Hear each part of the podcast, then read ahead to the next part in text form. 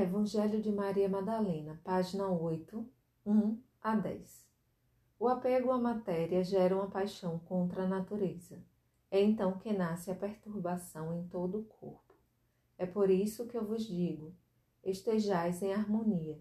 Se sois desregrados, inspirai-vos em representações de vossa verdadeira natureza, que aquele que tem ouvidos para ouvir, ouça. Página 8, 1 ao 10. Interpretação por Jean-Yves Leloup. Ao lado da ignorância, que seria a doença do coração e da inteligência, há o apego, que é a doença do desejo, seu bloqueio ou sua paralisação, uma fixação patológica sobre um objeto, na possessão do qual o desejo pensa encontrar sua saciedade ou seu repouso. O mestre fala aqui do apego à matéria. Se por matéria se compreende tudo o que é composto e que um dia será decomposto, então não se trata somente de nossos pedaços de terra, de nossas propriedades no campo, de nossos cofres de joias ou de nossas contas bancárias. Pode-se tratar também de uma pessoa, de pessoas de uma sociedade ou de uma pátria, desde que nós façamos deles um objeto que nos pertença. É neste sentido, por exemplo, que Yeshua em outros evangelhos nos pede para não olhar uma mulher com cobiça, porque então não seria mais olhar uma mulher, mas olhar um objeto de prazer ou de gozo possível, passando ao lado do sujeito, que ela é, e da relação infinitamente mais rica que aquela de uma possessão, que poderia se estabelecer com ela. Nossas ideologias, nossas crenças são igualmente compostas de imagens, de conceitos e podemos estar ainda mais apegados a elas do que às pessoas que desejamos e do que aos objetos que possuímos. Isto também aliena nossa liberdade, torna-nos dependentes e gera esta paixão contra a natureza observada pelo Mestre. Não se diz nunca que a matéria, as pessoas e os objetos são prejudiciais ou maus em si mesmos. É o nosso apego, nossa paixão. Trata-se bem em grego da palavra paté, que dará em francês patos, patologia, em português patos, patologia, que é contra a natureza. Para o mestre, não parece natural apegar-se assim àquilo que, pelo nosso conhecimento, sabemos ser passageiro ou transitório. Natural é amar os seres e as coisas pelo que elas são. Um pouco de orvalho na borda de um balde, dizia o profeta Isaías. Esta pequena quantidade de orvalho é suficiente para refletir o sol que nasce e para nos alegrar por isso mas apegar-se, querer fazer permanecer o que por natureza não permanece, é senão demência, pelo menos a mais elementar estupidez. É então que nasce a perturbação em todo o corpo. O corpo toma conhecimento antes mesmo que tenhamos tempo de refletir sobre o caso. Seus tesouros, seus tesouros muito queridos, não vão tardar a lhe ser tirados. Quando o médico diz a um moribundo que ele vai sarar logo, o corpo fica perturbado. Há aí uma dupla mensagem que pode gerar mais loucura, esquizofrenia, e sofrimento que apaziguamento.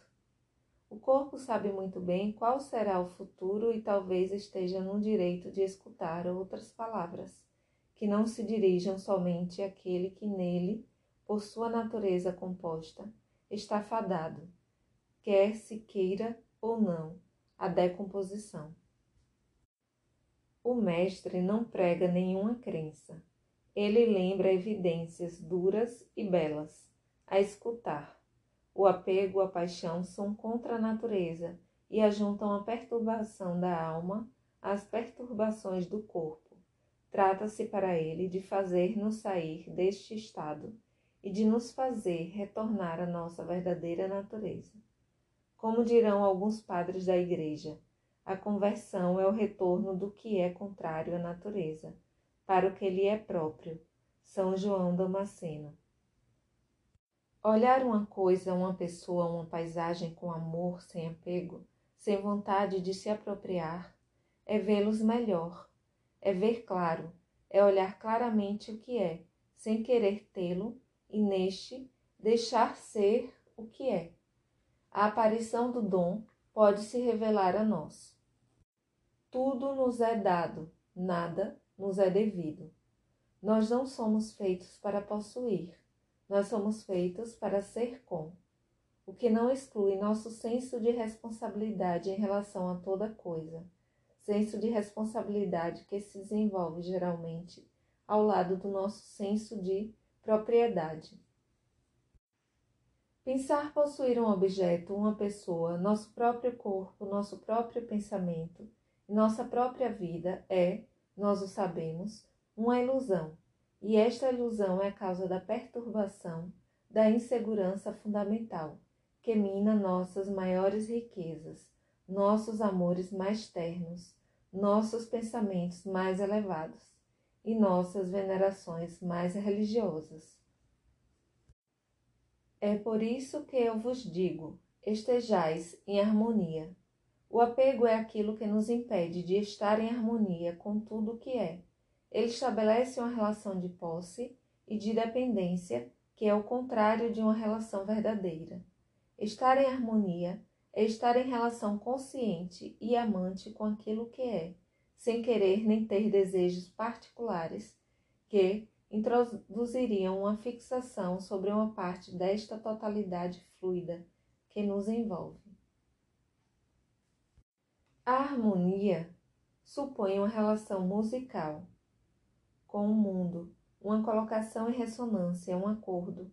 Estar de acordo com o mundo é um lento trabalho de ajustamento que supõe uma qualidade de escuta, uma atenção de todo ser que não é banal. Cabe a nós estarmos de acordo com os outros e com o mundo, ou cabe aos outros e ao mundo ficar de acordo conosco? O que nós não deixamos de exigir a maior parte do tempo.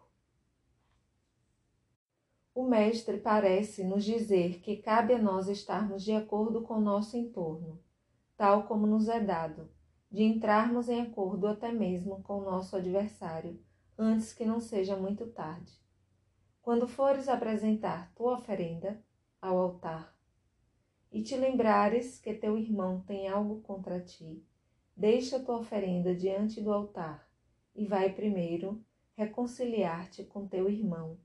Aí então, vem apresentar tua oferenda. Põe-te rapidamente de acordo com teu adversário, enquanto ainda estás no caminho com ele. Mateus 5, 23 a 25.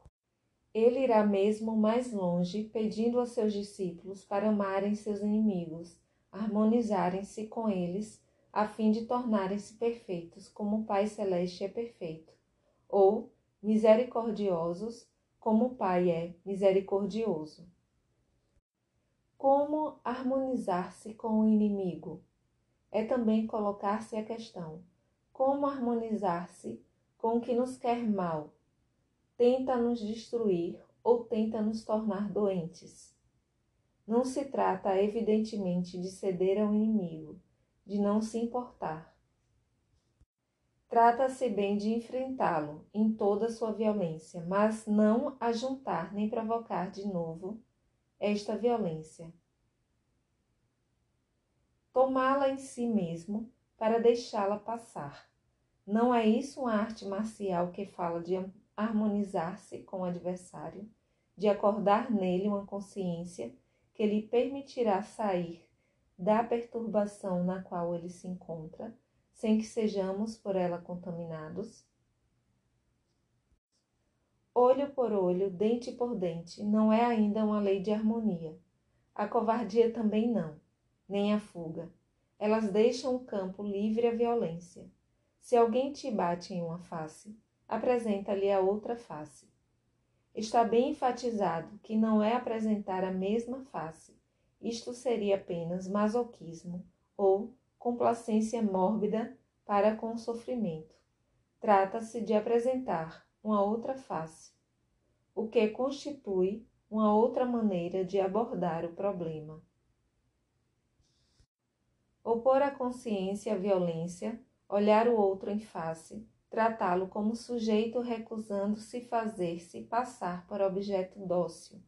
Trata-se de harmonizar os sujeitos, as liberdades. Isto não se passa sem conflitos, sem fricções. Mas será isto sempre possível? Os homens não entram de acordo tão facilmente entre eles como os vilões. Isto é, sem dúvida, como o mestre o lembra, porque seus corpos e suas cordas estão desafinadas.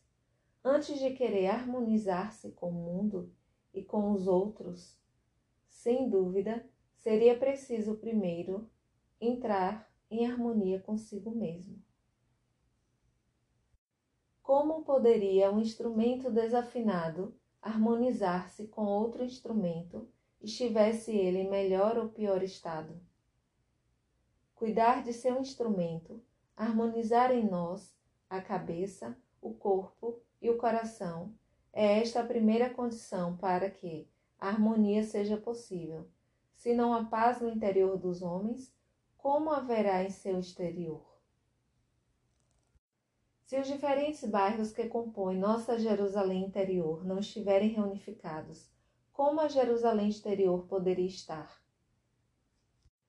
Em cada um destes bairros há um lugar de culto que reivindicou ou que reivindica a primazia sobre o conjunto da cidade.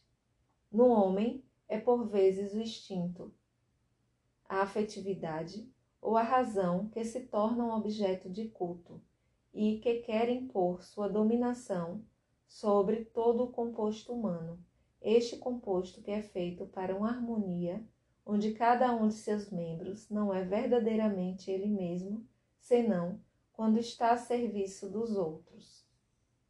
A harmonia pode advir quando, de um só golpe, os contrários se descobrem complementares, quando as próprias discordâncias estão para se integrar em uma partitura maior, onde a obra de cada um, enfim reconhecida, colabore para o bem-estar do todo. Se vossos instrumentos estão desafinados, se vossas humanidades estão discordantes, se estáis em desarmonia, para não dizer no desprezo, no ódio ou no medo, inspirai-vos em representações de vossa verdadeira natureza. Alguns traduzirão como imagens de vossa verdadeira natureza. Se sois desregrados, em lugar de vos comprazer em vossos desregramentos, ou pior, em lugar de justificá-los.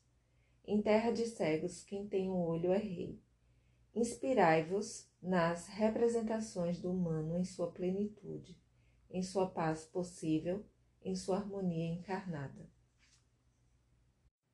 Trata-se aqui, seguramente, de inspirar-se nesta manifestação do divino no humano que o Mestre encarna nele mesmo como diz Paulo de Tarso. Ele é a imagem do Deus invisível. CL 1,15. Ele é seu ícone. Olhar este ícone, esta janela sobre o invisível, é ver do que o ser é capaz, é ver do que o homem é capaz, é ver a qual encarnação do amor nós somos chamados, como diz o evangelista João. Se Yeshua não tivesse vindo, não haveria o pecado. Se não tivéssemos visto um verdadeiro ser humano, não saberíamos que ainda não somos humanos. Se não tivéssemos visto um ser humano em boa saúde, não saberíamos que estamos doentes. Se não tivéssemos visto um ser humano bem em seu eixo, com o desejo bem orientado, não conheceríamos nossas desarmonias, as desorientações e os desregramentos de nossos desejos.